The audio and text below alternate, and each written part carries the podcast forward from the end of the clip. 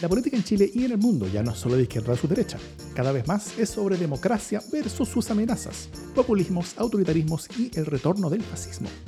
Las amenazas a la democracia crecen y tienen sus espacios y medios. La defensa, promoción y proyección de la democracia también merece los suyos. Ese es nuestro objetivo. Soy Jimena Jara, desde frente a un puente de los candados, desierto, solo y oscuro. Yo soy Laura Misa, desde Plaza Italia. Eh, bastante abandonada y silenciosa este ya inicio de febrero. Esto es democracia en LSD. Hola Jimena, ¿cómo estás? Hola, me siento sola. Siento que estamos tristes y abandonados como la plaza y como, y como el puente de los candados. No, hoy día estamos grabando a solas. Así es, eh, porque ya estamos en, el mes de febrero, mes tradicional donde todo cierra y nada funciona en Chile porque todo está de vacaciones, excepto Democracia en LSD, que no va a cerrar sus puertas este mes. Pero sí vamos a tener un periodo un poquito más tranquilo y relajado, eh, ya que no vamos a tener transmisión en vivo durante este, este mes. Estamos grabando eh, igual, más o menos a la hora de siempre. A la misma hora. a la misma hora, sí. ¿Qué cuesta aprender el StreamYard? Como que como, que yo le dije a la, a la, a la, a la Jime, ya, como no vamos a tener eh, vivo, entonces tú, podemos grabar a la hora que tú quieras. Tú dime la hora, yo estoy disponible y terminamos grabando a la misma hora de siempre. A las diez y media. Fue muy poco aventurero esto. Em, eso, así que bueno, vamos a tener este, este, periodo más relajado, sin transmisión en vivo, pero eh, con la emisión de nuestro programa también en, podcast los miércoles a primera hora. Eh, y las semanas internas de febrero vamos a tener programas de entrevistas. ¿Cómo va eso? A lo mejor deberías contarnos. Eh, ni siquiera lo he pensado mucho, ¿no? De, una semana a la otra. Tengo, tengo opciones alternativas. Tengo opciones alternativas, sí. sí, Muy bien. sorpresas habrá.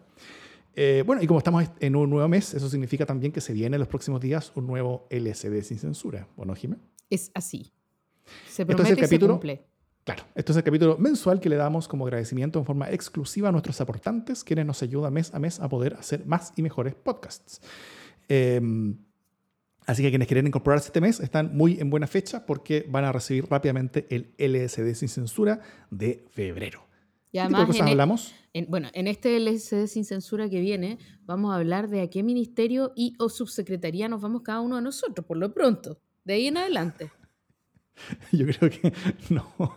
Yo creo que hay una, una, una foto de Davor Mimisa eh, en, la, en, en, en, la recepción de los, de los ministerios diciendo no dejar entrar a esta persona. Oh. Por eso te pelaste, Davor. Ustedes no saben porque nos están escuchando, pero estamos grabando y yo no estoy con Davor. Eh, espero que el última, la última semana de febrero lo hagamos efectivamente en un estudio como corresponde, en el estudio del LCD, pero lo estoy viendo y se rapó. Eh, ¿qué, ¿Qué pasó? ¿Por qué pasó sanidad por tu cabeza y tu barba? Em, no, es una cosa que quería hacer hace mucho tiempo y aprovechando febrero se pensó y se hizo, nada más. Bueno, con ese nuevo look eh, no va a ser tan fácil de identificar en los ministerios y subsecretarías. Ja. bueno, y cómo pueden aportar quienes quieran participar de, de, LS sin censura. Eh, fácil, ingresen a Revenue, que es la plataforma de emprendedores chilenos que usamos para esto, mediante el link que publicamos en las notas del podcast. Eh, así que eso, desde Luca Barría, listo, eh, mensual, y te unes al creciente grupo que nos está apoyando todos los meses. Así que a todos ellos, muchas gracias. Y sin más, vamos con las noticias, ¿te parece? Vamos.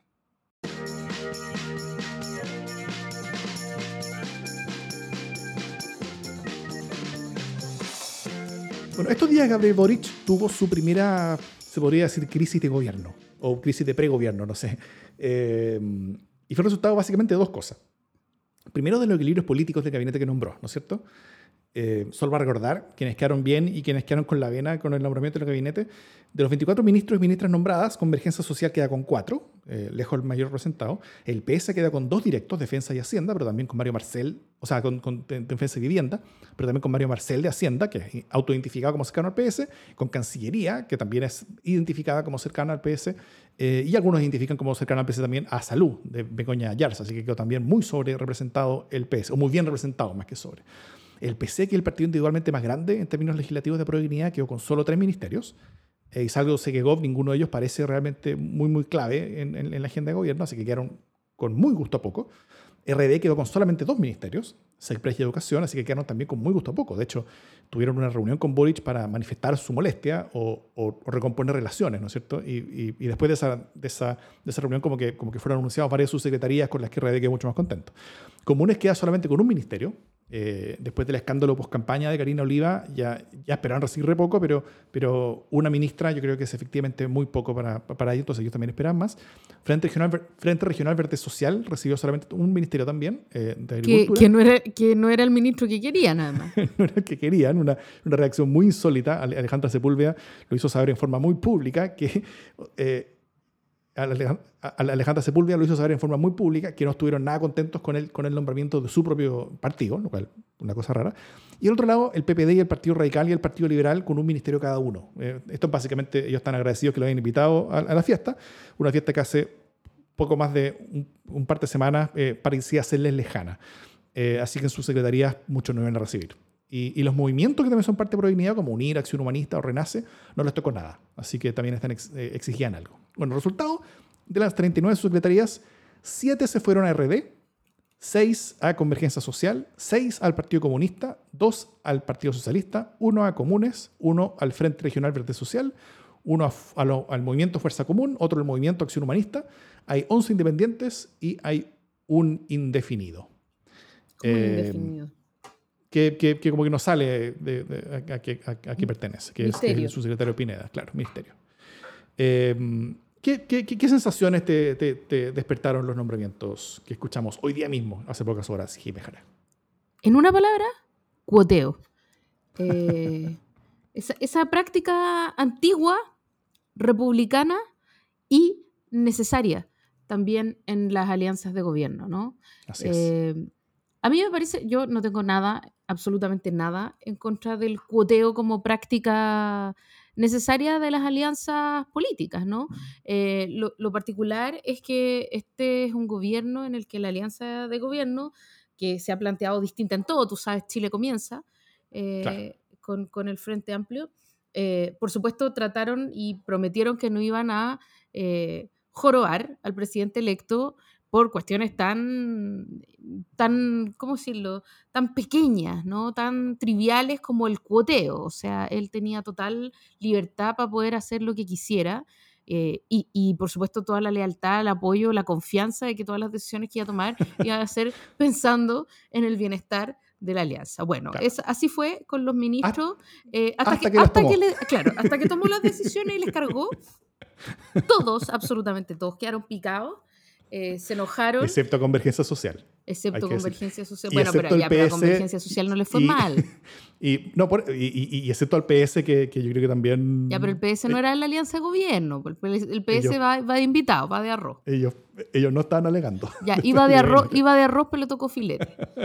Em, entonces, claro, evidentemente hubo molestia en, en las filas y esta actitud zen de, no, por supuesto, todo, todo el poder al, al, al soviet del presidente electo se acabó, se convirtió en combos iban, combos venían, eh, en por qué, por qué no me diste pan con queso si yo te di pan con jamón y todas esas cosas eh, propias de la política que vale la pena reírse porque son las que siempre ha habido. Eh, pero en eso, y es importante que lo asumamos, no hay alianzas mejores que otras.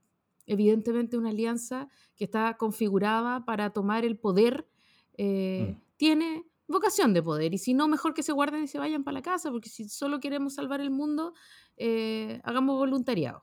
Y esto no es voluntariado, y hoy día se demostró que no es voluntariado.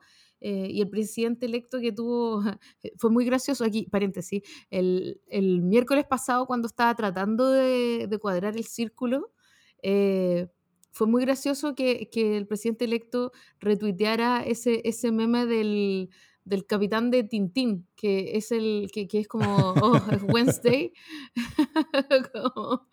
¿qué semana? recién es miércoles, bueno, eh, claro, lo retuiteó con su qué, ¿no? Eh, dificultades hubo, ya, finalmente mm. después de muchas postergaciones, obviamente movidas por la mocha, se llega a un acuerdo que es el que uno podría esperar.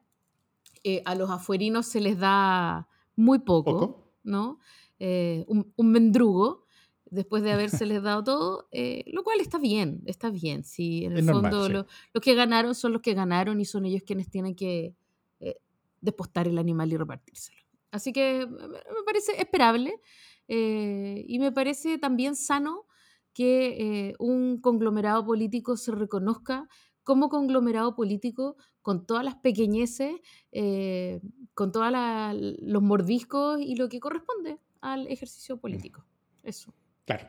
Yo, yo había dicho que, que, que, que habían dos razones por las que había tanto, eh, tanto legato, ¿no es cierto? La, la primera eh, eran estos equilibrios políticos que claramente no se habían eh, hecho también, eh, que se pueden llamar como equilibrio político, se puede llamar coteo, se puede llamar también como pesos electorales, o sea, o peso legislativo, o sea, tiene sentido, y, y también tiene sentido democrático, hay que decirlo, Claro. que un partido, parte de una coalición de gobierno que ganó la elección, esté alegando que otro partido que, que- que sacó menos votos o tiene menos parlamentarios en, en la misma elección, eh, siendo, siendo parte de la coalición de gobierno, eh, tenga más o mejores eh, ministerios que los que le pasaron a ellos, ¿no es cierto? Y eso es un alegato completamente legítimo y normal y, Total. y, y- y- y- y esperable. Y también, si es que eh, a un partido que, es el, que, que no ganó la elección, que, perdió la elección presidencial, le entreguen más eh, ministerios que uno mismo. Perdió dos veces la elección presidencial. eh, en, la, en la- en la consulta ciudadana y después en primera vuelta. Y, eh, y justamente esa es la segunda razón, ¿no es cierto? Porque esta decisión de ir con todo este mundo, de, de ampliar el gobierno hacia la centroizquierda, es una decisión que Boric la toma en forma personal. O sea, no fue algo, algo que, eh, que una decisión que fue tomada entre todos y junto a todos los partidos y actores de, de, Prodignidad, yo creo. Y, por lo mismo era una decisión con costos. Y los costos eran que las propias personas de dignidad se iban a enojar. No solamente porque le iban a tocar menos cargos, porque los, cargos que habían son limitados y, y hay que repartirlos entre los actores que hay, sino que también porque eh, eh, el, discurso, el lenguaje, la, política, la línea política iba a tener que también ser mucho más compartida y negociada con muchos más actores que los que habrían sido si el gobierno hubiera sido solamente uno de pro dignidad. Entonces, por supuesto, ganan en, en, en la cercanía de, de- de- de poder tener los apoyos legislativos necesarios para, eh, para, para aprobar ciertas cosas. Ganan también en la seguridad de que ahora con la coalición de gobierno que tienen no van a ser, o sea, que, que les basta su propia coalición de gobierno para que Gabriel Boric no pierda su cargo en, en una eventual acusación, acusación constitucional, pero el costo también es que, es que, la, la, eh, es que, es que Pro Dignidad se siente, eh, se siente menos... eh, menos Valorado. reconocida por su propia victoria. Claro, exactamente. Eh, eso. Bueno, eh, yo, yo, yo vi varias cosas como con, con- con los subsecretarios, para pasar rápido a otros temas. Eh, en general, los subsecretarios se parecen mucho más a lo que uno habría esperado de un gobierno de Frente Amplio, ¿no es cierto?, que el gabinete. Eso, eso es primera cosa. Por- Porque efectivamente hubo, hubo esta, hubo- hubo esta como, como componenda. Eh, lo segundo es que si alguien se esperaba que este gobierno iba a estar ajeno de la necesidad de tener proporcionalidad política o cuoteo en sus cargos, o sea, se esperaba una cosa que era como, ah, como, como lejana a las lógicas mismas de la política, ¿no es cierto? Eh, Eso, eso era completamente esperable y, y que se ha tomado por, por, por parte de todos quienes pensaban que, el- que, el- que la política se puede hacer de nuevo y completamente distinta a cómo se ha hecho desde los romanos y desde los griegos. Pura Eh, generosidad. como, como, a- como, como parte de su educación política, en el sentido de, de que, de que ahora sabemos que efectivamente fácil no es hacer las cosas distintas. Se pueden hacer siempre distintas, pero mientras más distintas son, más difícil es hacerlas. Eh, ot- otras cosas que me llamaron la atención fue el mensaje duro a las Fuerzas Armadas. Después del nombramiento de la ministra Nieta de Allende, a quien el ejército deberá prestarle toda la pompa y circunstancia que ofrece a quienes ostentan ese cargo, eh, el subsecretario de las Fuerzas Armadas recién anunciado es militante del Partido Comunista. Eh, el, subsecretario, de Defensa es, es, es- es más bien ex concertación, pero, pero de, de las Fuerzas Armadas es, ex militante, es, es militante comunista. También Macarena Lobos en la subsecretaría de Sexpress como colaboradora de Jackson.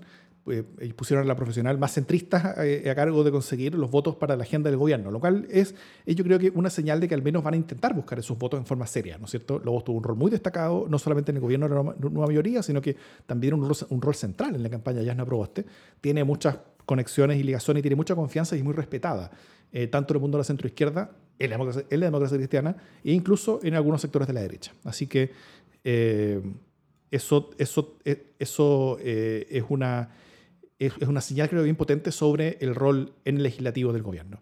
Y eh, bueno, también fue ca- candidata convencional por el distrito 10 en, en el, por Independientes No Neutrales. Claudia Sangüesa en Hacienda para hacerle contrapeso a Marcel, eso creo que es, que es, relevante, y también creo que es bonita la señal de Luz Vidal como subsecretaria de la Mujer y Equidad de Género. Ella como dirigente social de las trabajadoras de casa particular, eh, histórica, creo que es, es, muy simbólico y relevante como, como nombramiento, eh, como para mostrar un, un gabinete mucho más eh, conectado con el, con el, Chile real, que, que, que lo que no, no hemos acostumbrado en particular en este gobierno que termina. Sí, yo creo que son buenas señales. Eh, la Macaló es, es, tremenda, ella es, una, es realmente una mujer con una tremenda cabeza, con una maravillosa disposición, es una maravillosa persona, así que, eh, y, muy, muy capaz, una tremenda profesional, eh, que ha trabajado además muy vinculada a temas económicos, eh, y por lo tanto, efectivamente no solo tiene una, una mirada más centrista o ponderada, sino que además tiene una enorme capacidad de negociación. Sí. Así que eh, es un, es un súper buen nombre. A mí me parece una, una decisión muy acertada. Eh, se van a producir tensiones.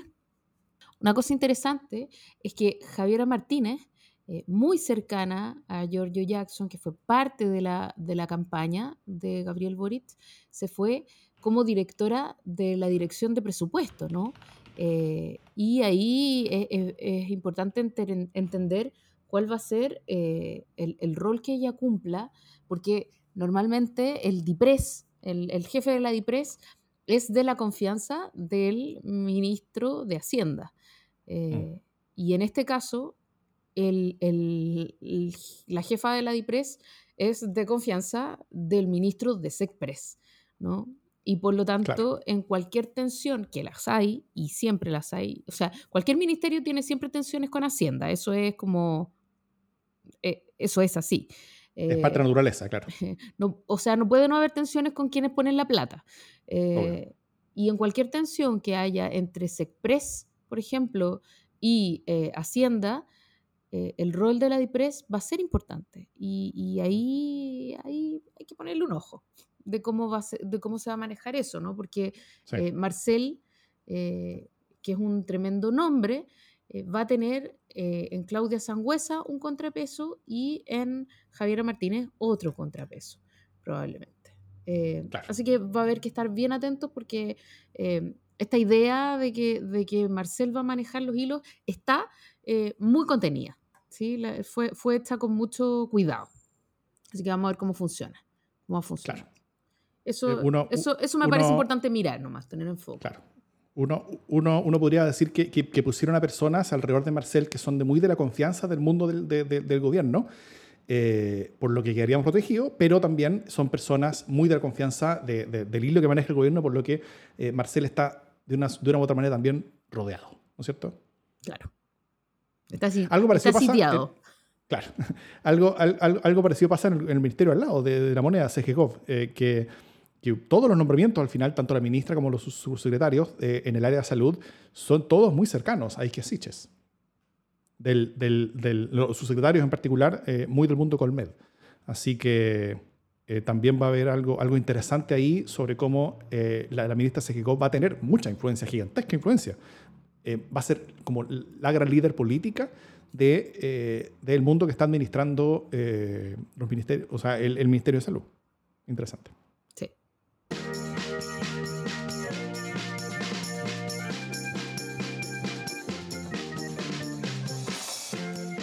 Igual de actual que lo de los subsecretarios, pero eh, sin asomos realmente de ser resuelto de manera contundente, eh, es lo que está pasando en el norte de Chile, concretamente en Iquique por estos días, eh, pero también lo hemos visto en meses pasados en, en Colchane y básicamente en la zona norte que está fuertemente afectada por eh, la migración, por una migración eh, ilegal, por una migración desorganizada, desordenada y que llevan meses y años eh, solicitando una ley de migración eh, y una autoridad migratoria que sea capaz de hacerse cargo de, de lo que no se están haciendo cargo y que finalmente está llegando a las ciudades, está colapsando las ciudades y está generando eh, la imposibilidad de la convivencia. ¿no?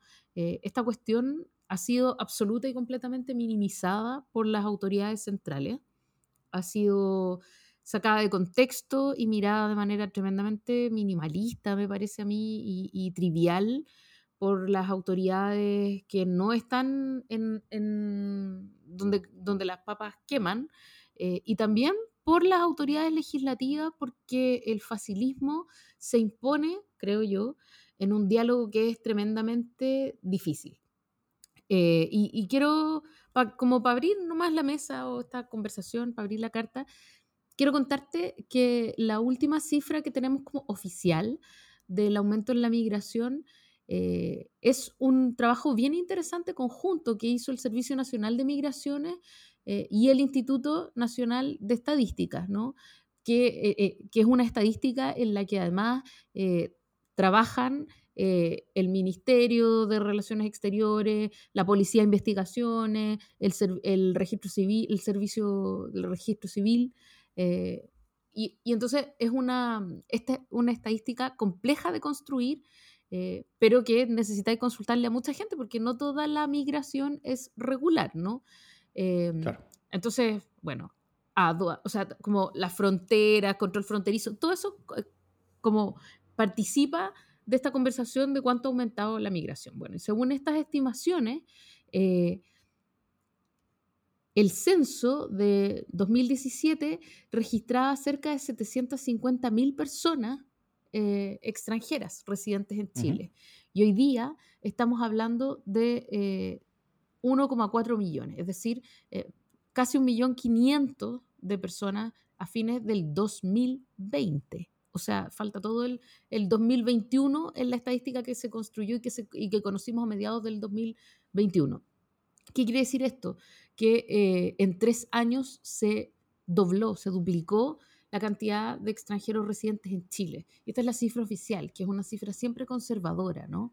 Eh, entonces, evidentemente, y, y, cuando estamos pensando en cuáles son las regiones, o sea, porque además esto está muy eh, localizado, o sea, mm. se, van distribuyendo después a lo largo de las distintas regiones, pero la, llegada inmediata a Iquique, eh, a Colchane, es muy, muy brutal. Entonces, eh, simplemente las regiones, las comunidades no dan abasto. Eh, y, por lo tanto, si es difícil manejar en una capital como Santiago, el tema de la migración, si vemos con mucha frecuencia personas extranjeras viviendo en situación de calle, y, arrendando y expuestas además eh, a engaños y a vulneraciones de todo tipo, imagínate cómo ocurre eh, en el norte. Y mm. además cómo ocurre la convivencia, porque por supuesto eh, es, uno quiere que la cuestión sea lo mejor para lado y lado, pero evidentemente se producen fricciones, ¿no? Es súper fácil hablar desde el Congreso y decir, oye, tenemos que preocuparnos de los derechos humanos eh, de las personas que vienen llegando, que por supuesto, o sea, desde luego que ocurre de esa manera, pero eh, el impacto de una migración tan brutal, tan numéricamente contundente, lo viven las comunidades y evidentemente que eso resiente eh, su calidad de vida, resiente su convivencia, resiente las maneras en que las ciudades atienden las necesidades de quienes ahí están, viviendo legal o ilegalmente y por lo tanto se producen confrontaciones que no es posible eh, aludir desde el buenismo, ¿no? sino que hay que mirar seriamente. ¿no? Y, bueno, eh, hoy día lo que vimos es que eh, después de una serie de manifestaciones, después de confrontaciones, después de hechos brutales, como por ejemplo ataques a carabineros o como ataques a las comunidades migrantes con quema de carpas y cuestiones brutales que hemos visto, Después de todo eso, se apersona la autoridad finalmente y llega, como pasa también en la Araucanía, llega un poco a militarizar eh, y a transformar eh, el tema que está ocurriendo en un tema de fuerza pública, ¿no? Eh, y el tema es muchísimo más amplio que solo la fuerza pública. Pero bueno, después de, o sea, antes de entrar un poco en, qué es lo que está pasando, como cuáles son las acciones que se están tomando, quiero preguntarle, preguntarte cómo, ves tú este tema. Mm. Es complejo. Pues, la, migración al norte se ha transformado en, uno de los grandes conflictos que tiene Chile hoy día, ¿no es cierto? Junto con, junto con el conflicto entre, entre, entre, entre el pueblo mapuche y el, y el, y el Estado chileno. Eh, que tiene también muchas aristas, es muy complejo, eh, y esto también, lo, o sea, eh, tal como lo anterior, esto también es muy complejo y, y debiera ser abordado de, la manera más multidisciplinaria posible. Y, y, bueno, creo que, que, la primera, primer titular acá debiera ser cómo el Estado no ha reaccionado, ¿no es cierto? Cómo esta situación ha cambiado tanto, cómo ha aumentado tanto el flujo migratorio, en particular el flujo migratorio ilegal, o sea, a través de o sea, el, flujo a través de pasos ilegales, eh, porque, porque antes muchas veces el flujo migratorio era a través como de, la, como los, de, los, de, de, las estructuras regulares de, entrada de Chile, entonces uno podía tener registro de, quién entraba y, y, y, todo eso. Y eran personas que entraban, por ejemplo, con, con, visa turista, pero se terminaban quedando, y eso generaba, eh, eh, por supuesto, muchos problemas después, pero uno tenía registro de quién había entrado, uno tenía registro de muchas de, de esas cosas con el objetivo tal vez de, cerrar esa vía de ingreso, eh, se, cambiaron un poco la, forma en, la que el país trata este, tipo de cosas. Eh, se cambió la forma de comunicar también desde el Estado chileno sobre eh, población eventualmente migrante que podría estar viendo en Chile, hace un trato mucho más hostil. Y eso finalmente lleva, o sea, si, lo que esperaban era que la migración terminara, esperaban leceras, porque, porque la migración es, es, es una, como una fuerza eh, completamente imparable eh, cuando, cuando existen razones de fuerza para que esa migración parta, ¿no es cierto? Eh, y, la, y la gigantesca crisis multidimensional que estamos viendo en, en, Venezuela, donde no hay, no hay, no hay, no hay referente en la historia del mundo de una economía que se haya destruido en tiempos de paz en forma tan rápida y tan, y tan, y tan completa eh, en, tan poco tiempo, en 10 años, 15 años, se, se, se, voló todo, básicamente. El, el, el, Producto Interno disminuyó en un 80%, 75%, creo. Es, realmente brutal lo, que ha pasado allá. Hay mucha hambre. Eh, y eso lleva a que, para sorpresa de absolutamente nadie, eh, mucha gente quiera salir del país. Y Chile, por supuesto, que dado que somos uno de los mejores países en el continente para vivir con mejor calidad de vida, con mejores estándares de muchas cosas, por supuesto que quieren venir acá. Además que, por supuesto, Chile eh, eh, a través de, del presidente Piñera, eh, en Cúcuta se hizo una invitación. O sea, la presencia, la sociedad, la, la, todo el intento de liderazgo de política exterior de Chile en la primera mitad de este gobierno, lo que hizo fue, fue, fue, construir la conexión y puente, tanto político como simbólico como emocional, de que aquí estas personas iban a ser bienvenidas. Em, hasta que el mismo gobierno dejó de darle la bienvenida porque, porque ya porque están siendo demasiadas. Y también porque el objetivo de, de, política exterior no se cumplió. Entonces, no sé, yo, yo, yo siento que todo esto ha sido eh, eh, sobrealimentado por la peor política exterior que hemos visto en un gobierno de Chile, yo creo que tal vez en nuestra historia. Eh, no, desde, no sé, desde, desde cuando eh, eh, eh, entramos en guerra en el siglo XIX, que, yo creo que no, veía, que, no veíamos algo tan desastroso como lo que ha sido la política exterior de este gobierno. y la respuesta a todo eso ha sido un aumento importante del flujo ilegal y ante eso Chile no ha, o sea, el Estado chileno no ha aumentado los recursos necesarios para enfrentarse a ese, a ese, a ese tan aumentado flujo de inmigración a través de pasos ilegales, más bien. Y y, y eso implicaría, o sea, no solamente más fuerzas de seguridad, sino que más fuerzas de, de o sea, muchas, o sea, eh, las, la, la, institucionalidad para administrar en forma como, como administrativa, como de papeleo, como de, como de recepción, como de, como de interactuar con las personas, debió ser multiplicado 10 veces en el, en, el norte. Y quizás habrá aumentado, no sé, 20, 30%, ¿no es cierto?, con, con, respecto a lo que había antes. Siendo que el flujo de personas que están entrando por allá ha aumentado, ¿cuánto? 10, 20 veces. Entonces, entonces, eh, eh, eh, la, creo que fue todo sobrealimentado innecesariamente desde el gobierno.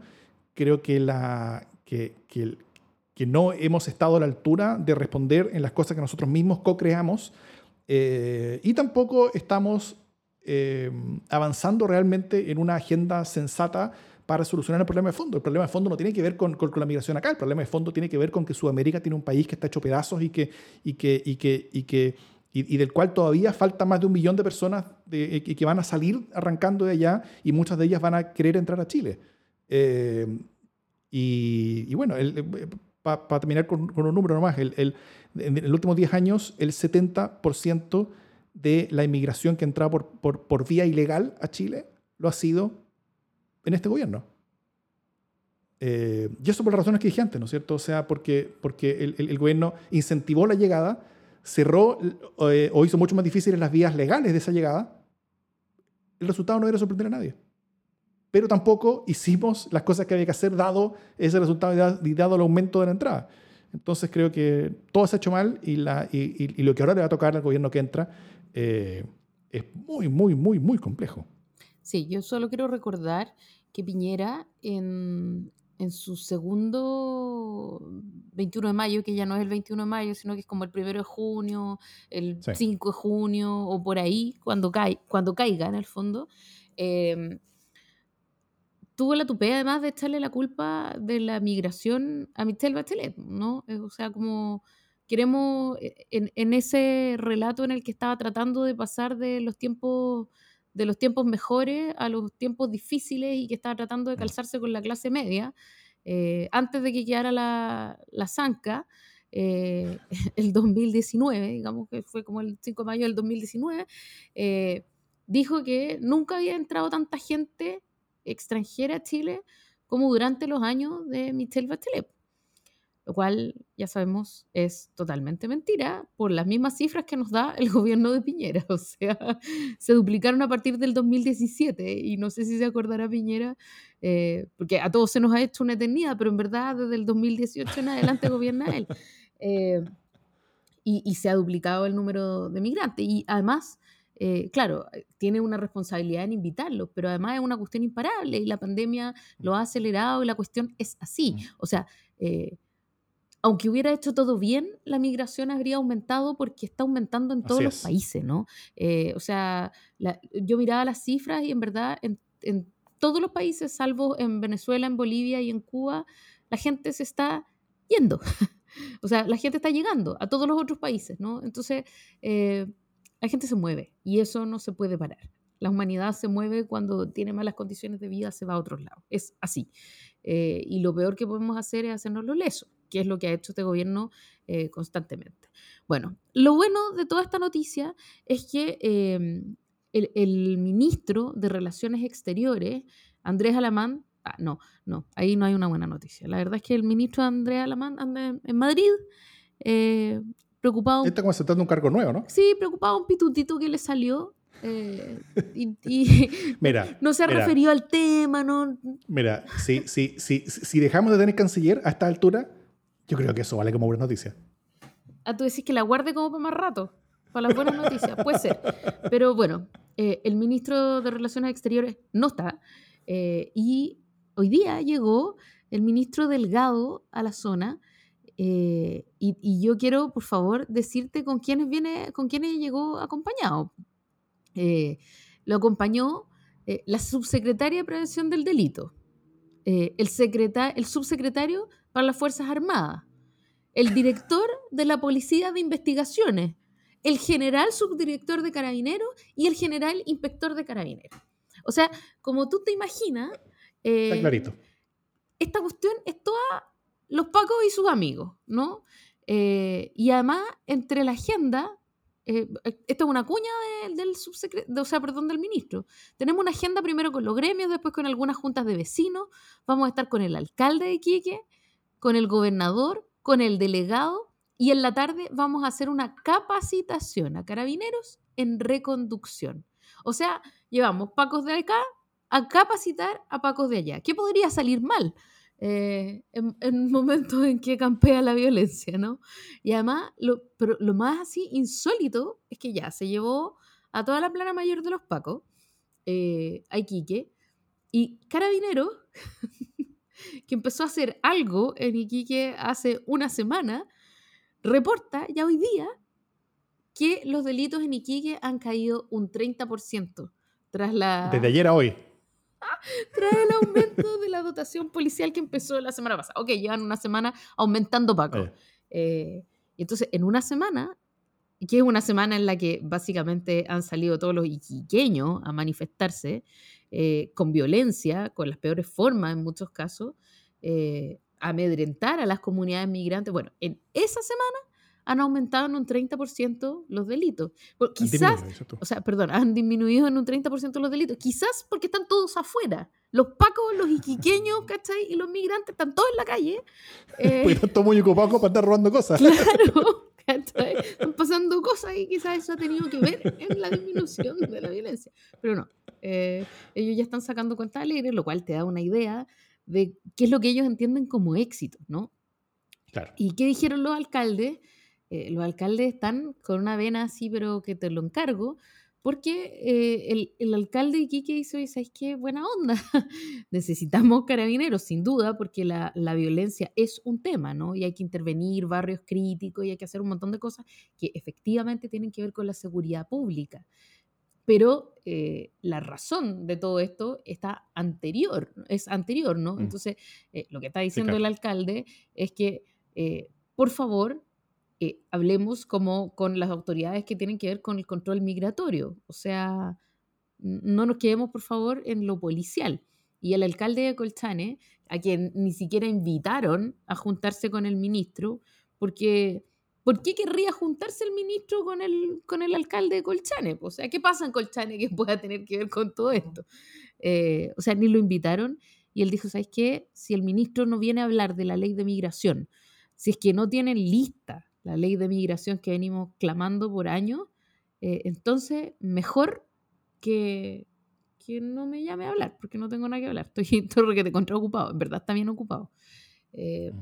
así que los alcaldes, que son los que saben cómo está el cuento y dónde aprieta el zapato, no tienen ninguna gana de hablar con la autoridad, lo cual te habla de que en verdad lo que se lleva es un parche eh, y que están, o sea, a través del de, el manejo de fuerza pública eh, y de únicamente la, llegada de las policías, lo que está diciendo es sacar con las manos eh, el agua del bote que se está hundiendo hace rato. ¿no? Eh, y esta ola le va a llegar súper fuerte al gobierno que entra, muy fuerte. Ya le El cual, si, si, si, escuchamos al actual gobierno, es el responsable de todo esto. Por, supuesto, han llegado los migrantes porque... Porque en el momento que, en que Bachelet dejó de ser responsable de como las penas y, problemas, eh, en ese mismo día, como, eh, como a mediodía, deja de ser Bachelet responsable y comienza a ser responsable Gabriel Boric. Sin duda alguna. Pero además el tema le va a pegar fuerte eh, y hoy día Isquia muy inteligentemente se adelantó, ¿no? Se puso el parche antes de la herida, ahora que todavía no es ministro, se puso el, parche, el parche antes de la herida y criticó al Frente Amplio. Y entonces esto va a traer componendas internas al interior del gobierno. ¿Por qué? Porque eh, a comienzos del 2021 hubo una moción de una serie de parlamentarios, la mayoría de los cuales eh, Frente Amplio, em, que fue al Tribunal Constitucional eh, para reconsiderar algunas cuestiones que les parecían inadecuadas de la ley de migración, justamente, ¿no? Eh, y entre esas firmas patrocinantes están Gabriel Boric, está Giorgio Jackson, está Camila Vallejo, está Maya Fernández eh, y también está eh, el futuro subsecretario Manuel Monsalve y está Miguel Crispi, ¿no? que básicamente tenía que ver con que con, con, resguardo básicamente a los derechos de los migrantes, que sin duda endurecen la posibilidad de expulsar a migrantes y tal, eh, y aquí, claro, eh, a mí me parece que eh, es de nuevo un tema súper difícil, porque mm. efectivamente a mí me parece que uno no puede tener una ley de migración que no contemple los derechos de las personas migrantes. O sea, eso es así, están los tratados internacionales, no te podéis hacer el loco, no puedes romperle sus pertenencias, no puedes quemarle sus carpas, no puede ocurrir, simplemente no es tolerable y el Estado, aún si está colapsado con la llegada de migrantes, tiene la obligación también de custodiar la vida y la integridad de esa gente, de las personas que están siendo eh, hoy día sufriendo vulneraciones de sus derechos eh, por parte de las comunidades residentes eh, y, por lo tanto ahí hay un, hay un tema súper complejo de resolver y que es muy comprensible, ¿no? que se tomen todos estos resguardos y que por lo tanto, ojo, no llegar y sacar una ley de migración durísima, porque simplemente no, no, no es acorde con los derechos humanos en muchos casos y en muchos puntos. Pero por otro lado, en términos políticos, eh, es una decisión difícil, porque, Mm. porque es un disparo en los pies y porque eh, en, las- en los sondeos de opinión el tema de la migración es muy crítico para la opinión pública, ¿no?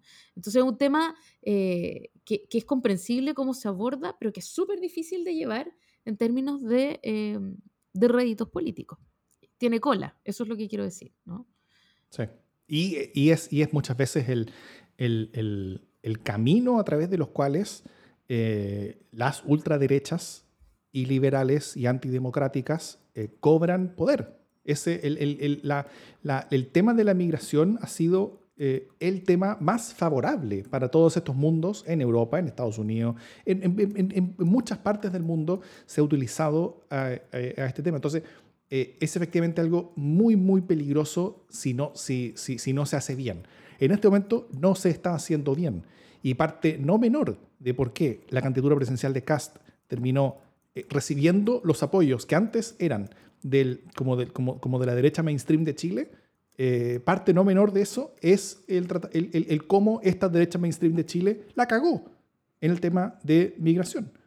Eh, y eso es una amenaza. O sea, no solamente, o sea, fue una amenaza ya al, al- mainstream de la derecha chilena que, que- que- que hoy día está mucho más debilitada de lo que estaba antes, sino que es una amenaza a la democracia en general, porque, porque efectivamente eh, a través de este tema se van, se van construyendo asociaciones, se, va- se- se van, se van eh, construyendo divisiones, eh, odios, desconfianzas que van, que van acercando a muchas personas a posiciones mucho más extremas y, y- y- y- alejadas como, de, como del- del- del diálogo intercultural, interétnico, internacional que, que- debiera ser el que, el que prima en cualquier sociedad civilizada que está conectada con el mundo, como nosotros somos y siempre vamos a ser.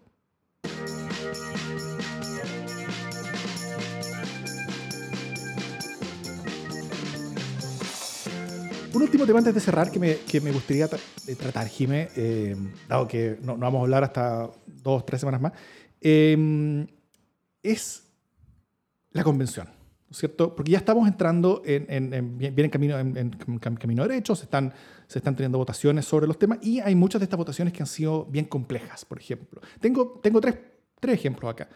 Eh, eh, jueves 17 de enero, el sistema presidencial, ¿no es cierto? Donde se agrega este como par paritario de presidencia y vicepresidencia y, eh, y junto al sistema presidencial, eh, en, en- en vez de un semipresidencial o parlamentario, sino que como que se mantiene muy parecido al presidencial, también se agrega el parlamento unicameral eh, como eh, proyecto, como artículo aprobado como en general, de- después hay, hay indicaciones que se van a estar discutiendo eh, antes de que se mande al, al Pleno. Va- va- va- vamos a discutir eso. Eh, pero, pero como que este proyecto logró eh, unir a la ciencia política chilena como jamás había sido unida por nada, diciendo, o sea, casi, o sea, hay, hay si, si hay, si hay 1.500 cientistas políticos en Chile, hay, hay 1.800 eh, propuestas distintas sobre el sistema, sistema, sobre el régimen político y sobre, y sobre el tipo de parlamento. Pero, eh, pero eh, ninguna de ellas, ninguna de las propuestas de, los, eh, de, de, de ninguno cientistas políticos es la que se estaría, o, o, o no que está aprobando, sino que la, que la que comenzó a avanzar a través del proceso de, de la construcción eh, convencional. Y, eh, y esta mezcla entre, un régimen presidencial y un parlamento unicameral es puesta- vista por todos como de las peores combinaciones que uno podría imaginarse. Entonces, ahí hay una, hay una alerta, ¿no es cierto? El martes, eh, hoy, hoy, martes 1 de febrero, por ejemplo, se aprueba la nacionalización de la minería del cobre, litio y otros bienes estratégicos. En la Comisión Eh, de Medio Ambiente. En, en la Comisión de Medio Ambiente, claro. Eh, eh, hoy también se aprueba la soberanía de los pueblos ante tratados de libre comercio, donde en- entre los varios problemas del texto, se- según lo indica Paz Zárate, eh, experta en el derecho internacional, justamente en estos temas, que ella hace un hilo explicativo en Twitter, dice, eh, primero que toda solución de controversia limítrofe sería inconstitucional, al, al impedir que el Estado, eh, con, con el articulado que, que- que comenzó el- su, su- su tránsito, eh, al impedir que el Estado sea parte del procedimiento, de, de procedimientos judiciales o arbitrales en varios de estos temas.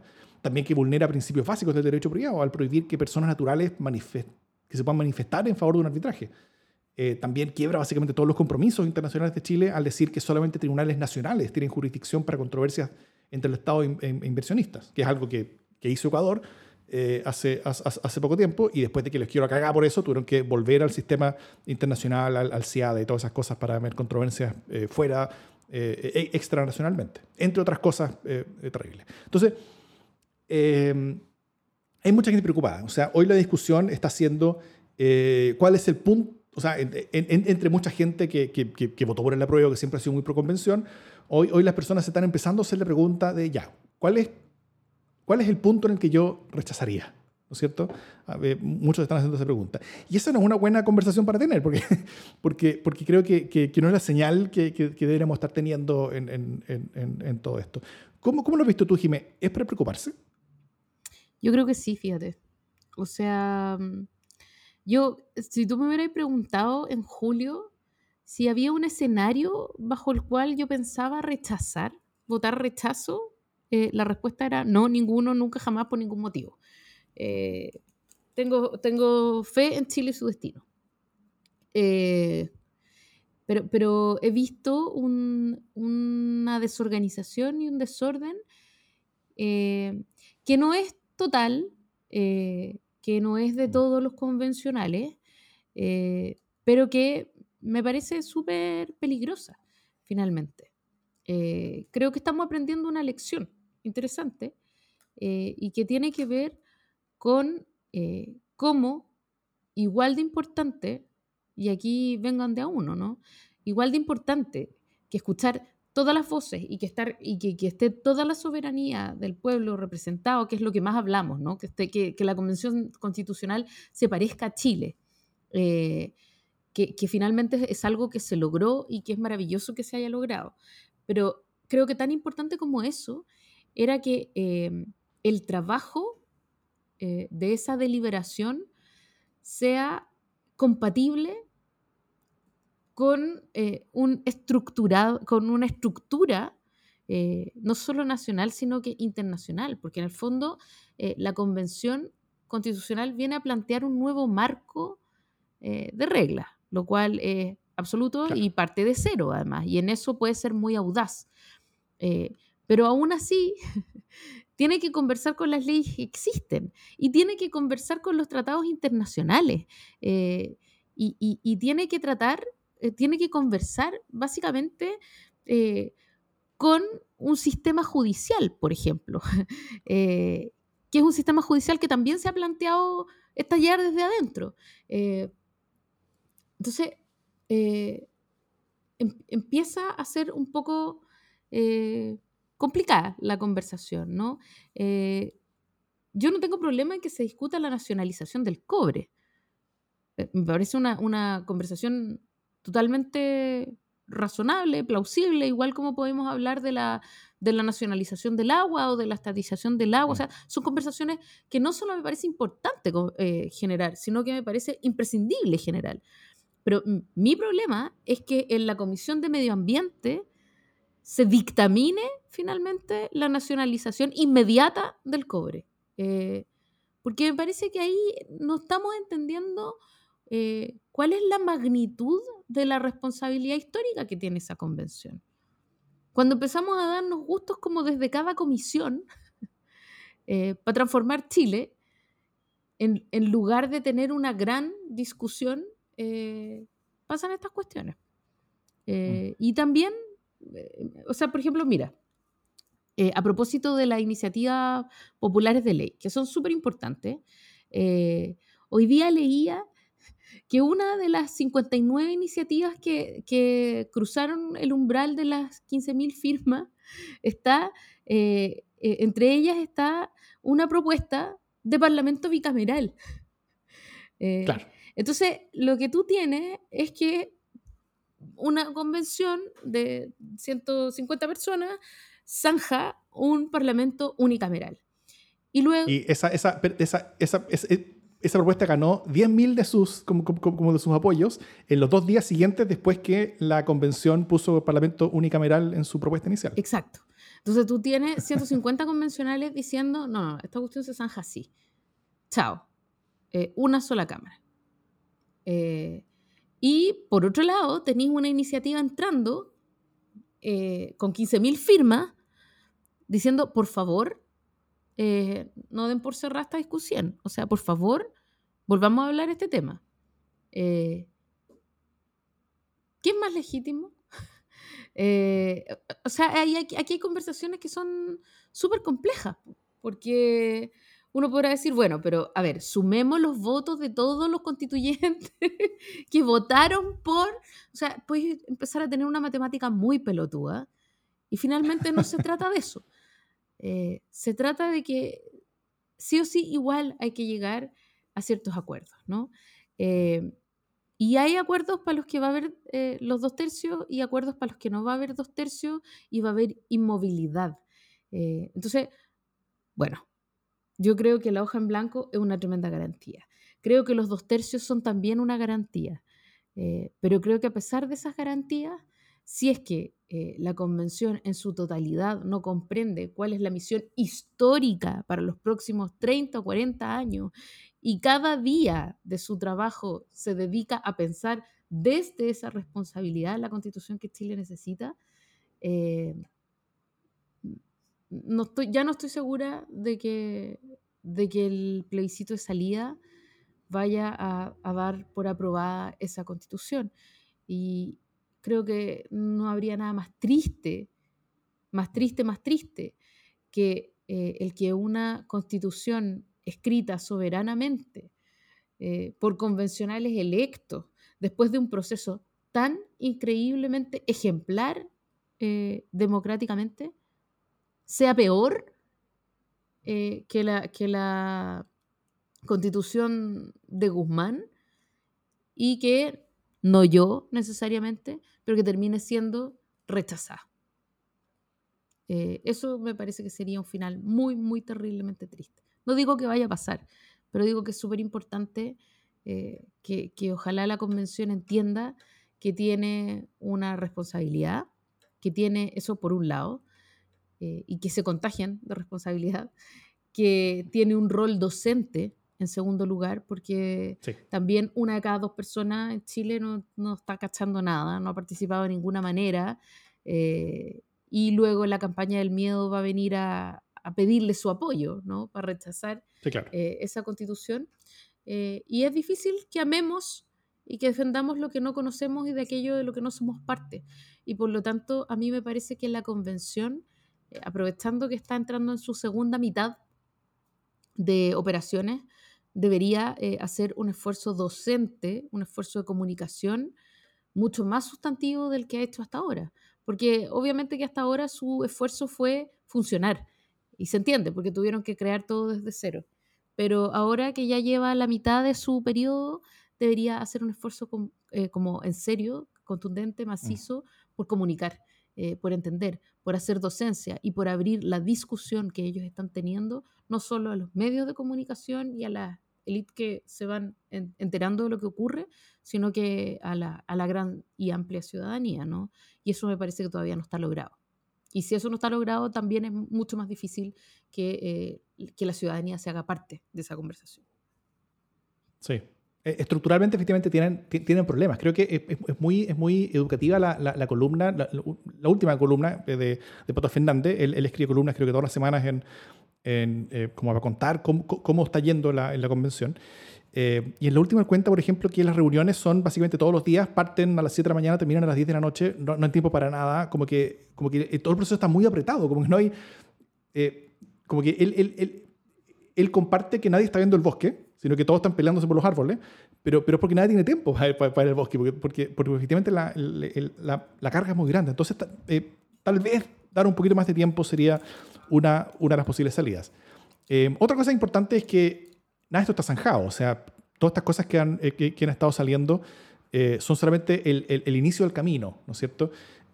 acá solo una, una, una explicación, un recordatorio, como para que, si bien yo yo, concuerdo que hay que preocuparse, pero, pero hay que preocuparse un poco. Eh, porque cada tema o artículo pasa eh, eh, parte por una propuesta que es aprobada en general en una comisión. Luego vienen las indicaciones, vamos a partir con las indicaciones pronto, y con las modificaciones aprobadas, las que se aprueben, se tiene el proyecto para presentarse al Pleno. Hasta ahora todo eso es mayoría simple, ¿no es cierto? El, punto es que en el Pleno solamente las cosas pasan con mayoría de dos tercios. Y ahí está la clave. Porque, por ejemplo, eh, esta votación de Parlamento unicameral tuvo una votación de 13 versus 10 en la comisión, ¿no es cierto? Entonces, si uno, si uno proyecta, si es que la votación va a ser más o menos parecida a favor del unicameralismo eh, en, el Pleno, no tiene ni cerca los dos tercios necesarios. El, eh, también en, el, en, la, en la nacionalización de la minería del cobre de hoy, día fue una aprobación de 11 a 8. fue también bastante pelea, tampoco está cercana a los dos tercios, entonces eh, lo esperable es que estas cosas en el Pleno se rechacen. ¿Y qué es lo que sucede con eso? Es que después esto vuelve a las comisiones para que se discuta de nuevo y la comisión tiene solamente una oportunidad más para entregar eh, la propuesta de artículo, ¿no es cierto? Eh, entonces, en general, el, el, incentivo debiera ser que eh, en la primera pasada presentar lo más detonado que se pueda, para ver si pasa, y en la segunda pasada presentar lo que puede pasar a los dos tercios, ¿no es cierto? Porque si es que el artículo no llega a pasar, si es que queda un agujero en la Constitución, si es que hay algo que, una Constitución debiera tener y, esta Constitución no logró tener porque no se llegó al acuerdo en la Comisión o porque no se encontró un articulado que tuviera los dos tercios del voto, entonces es un agujero que solamente después puede llenar el Congreso Nacional. Y ojo que el Congreso, eh, eh, que, el Congreso Nacional, con su mayoría, donde la derecha tiene la mitad del Senado, ¿no es cierto? Eh, y casi la mitad de la, Cámara de Diputados. Entonces, el incentivo de, los mundos de las izquierdas debiera ser no presentar cosas tan detonadas, sino que apostar por aprobar todo lo, máximo posible a, través de los dos tercios de la, de la convención, ya que este proceso de la convención les va a ser infinitamente más favorable que, lo, que, que, que, intentar conseguir dos tercios del Congreso después, ¿no es cierto? Eh, y mi preocupación es que parecen no entender esto y están, están creo que desaprovechando esta, esta, esta, oportunidad, porque si es que presentan cosas que van a ser rechazadas en el pleno al tiro y van a tener que después trabajar propuestas desde cero, básicamente, eh, si, son rechazadas completamente, eh, solamente tienen una oportunidad. Entonces es, es mucho riesgo, son, son, demasiados huevos en una sola canasta y ahí, y, y, y en esa oportunidad va a ser difícil el cálculo de qué cosa es lo más progresista, uno no podría decir, que yo podría presentar para que sí se apruebe por los dos tercios, pero si me equivoco, se, me queda el agujero y después el Congreso es el que tiene que llenarlo eh, y va a ser muchas peores condiciones que las que yo tengo hoy día para hacerlo. Entonces, eh, entonces yo creo que no se están viendo esta, esta, esta, esta oportunidad histórica que tienen eh, y yo creo que están desaprovechando eh, en, parte esta, esta oportunidad de, de, llegar ojalá lo más cerca posible del proyecto en la primera pasada para solamente hacer ajustes menores en la segunda. Creo que eso debiera ser el objetivo eh, del, del, trabajo. Y bueno, ahora van a tener que construir proyectos de artículos casi enteros nuevos para la segunda pasada y, y, no tienen margen de error, entonces es riesgoso. Y, y, también se está viendo un desorden entre los colectivos, o sea, no hay acuerdo político amplio eh, como, como, como, como, un tronco de, eh, de acuerdo para, para, para, aprobarse estas cosas generales, estas líneas generales al menos, como que parece que no hubo una conversación suficientemente eh, potente entre los mismos convencionales o entre los mismos colectivos para, para llegar a acuerdos en ciertas cosas básicas, o sea, parlamento unicameral, régimen de gobierno, este, tipo de cosas no deberían haber sido como dadas a cuál es la propuesta entre todas las propuestas individuales que, que logran obtener más votos en, en, en la primera pasada, ¿no es cierto? Eh, sino, que, sino que debiera haber sido parte de una conversación más amplia y que parece que no se dio, sino que esta conversación amplia se está dando a, través como de las votaciones de las iniciativas en las comisiones. Eh, y, y, eso, no es, una, eso no, es un buen manejo político. Eh, ahora, una última cosa que, es que yo creo que puede ser bueno y puede ser positivo todo esto, muchas de estas cosas, porque cuando se rechacen cosas en el Pleno, porque no tengan los dos tercios o porque no tengan mayoría, incluso algunas de ellas, Em, cuando, lo educas, eh, cuando, la convención se, vaya educando de por qué ciertas cosas no son positivas, las mejores a través de la argumentación, de la discusión, en parte también se educa a Chile. O sea, ¿por qué, eh, la, nacionalización de toda la gran minería, por ejemplo, o, toda la minoría, eh, no, no es algo que Chile debiera hacer de un momento a otro constitucionalmente? Em, hay muy buenas razones para ello y esas razones se van a poder horizontalizar mucho más en una discusión como la de la convención, donde, como tú bien lo dijiste, como se parece más a Chile, entonces las personas van a estar mucho más dispuestas a escuchar los argumentos que vienen de ahí que los argumentos que vienen, por ejemplo, del Congreso Nacional o que vienen de comisiones de expertos o que vienen del economista o del Cuerpo de Mercurio. ¿cachai? O sea, eh, tiene, tiene, un rol y un potencial educativo incluso eh, accidental eh, que puede ser bastante bueno y potente sobre, eh, sobre las necesidades de articular, por ejemplo, el régimen político con el tipo de parlamento, con el sistema electoral y, que todo, y, la necesidad que todo esté eh, y, que, y, que todo eso articulado, articulado en, sí mismo, todo eso puede ser una buena oportunidad de, de, educación al respecto. Entonces, Eh, sí, yo, yo creo que hay que preocuparse, pero estamos partiendo. Hay muchos caminos y vías a través de los cuales todo puede mejorar en el camino. Eh, así que tranquilo dentro de preocupación. O preocupado dentro de la tranquilidad. No sé, no sé cómo decirlo. Fui muy momia entonces. O sea, ahora me has dado una pildorita de tranquilidad. Eh, me arrepiento de haber sido tan vehemente. Ah. Pero ya está dicho.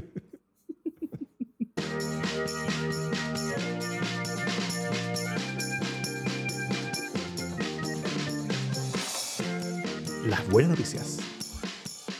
¿Qué buena noticia tienes, Silvia Jara? Eh, bueno, que Andrés Alamán se va de Chile. La, dejamos archivada para traerla después a colación.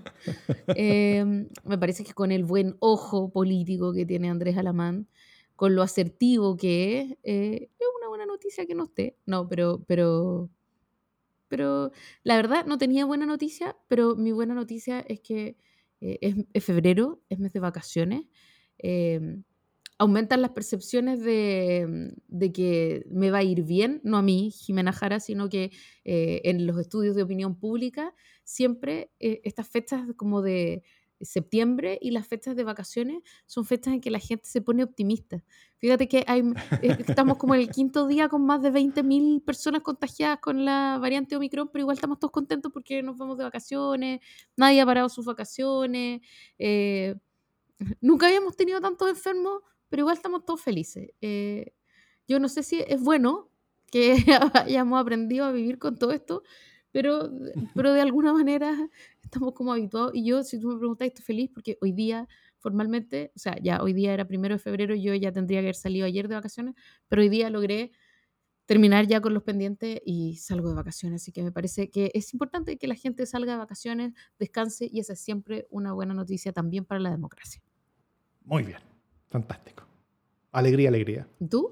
Eh, mi, mi, buena noticia es desde afuera, eh, de nuevo. Eh, hoy se terminó de caer un proyecto que era peligroso. no sé si tú te acuerdas que hace, que hace, un par de años Facebook anunció una criptomoneda propia que, que, que, que le llamar Libra, ¿no es cierto? y, y, tenía todo un plan con un montón de grandes actores financieros que estaban detrás, con, como, como, tener como su propio mundo, con su propia moneda, con su propia cosa.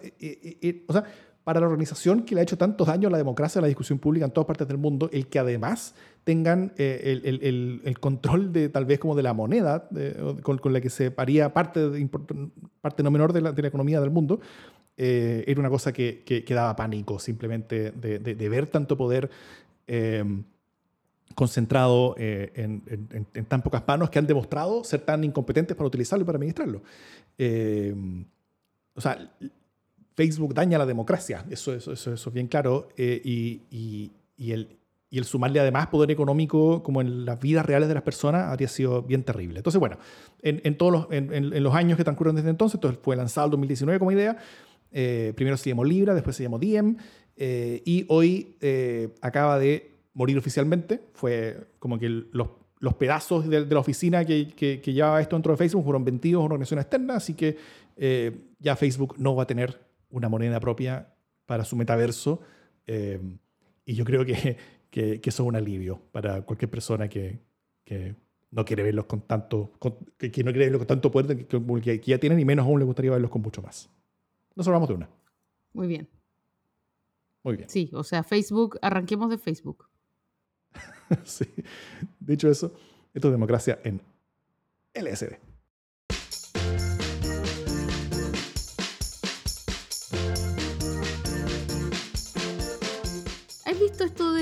Betterfly, del nuevo unicornio chileno?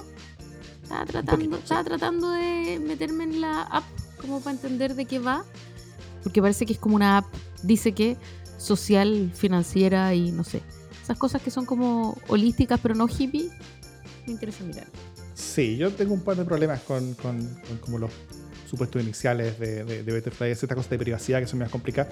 Pero, pero bueno, siempre alegría que, que, que, nuevas generaciones creen su propia riqueza en Chile y que tienen cultura distinta eh, que, que, el, que, el, empresariado tan tradicional, tan pinochetista que, solemos tener en Chile manejando el capital. Eh, así que si es que hay otro capital en Chile manejado por otras manos distintas y con una cultura distinta, al menos por diversidad, eso es una buena cosa. cualquier cosa que le traiga diversidad en cualquier dimensión a nuestro empresariado y a, y a- y a quienes manejan el capital chileno es una cosa importante y buena. Eso, me parece.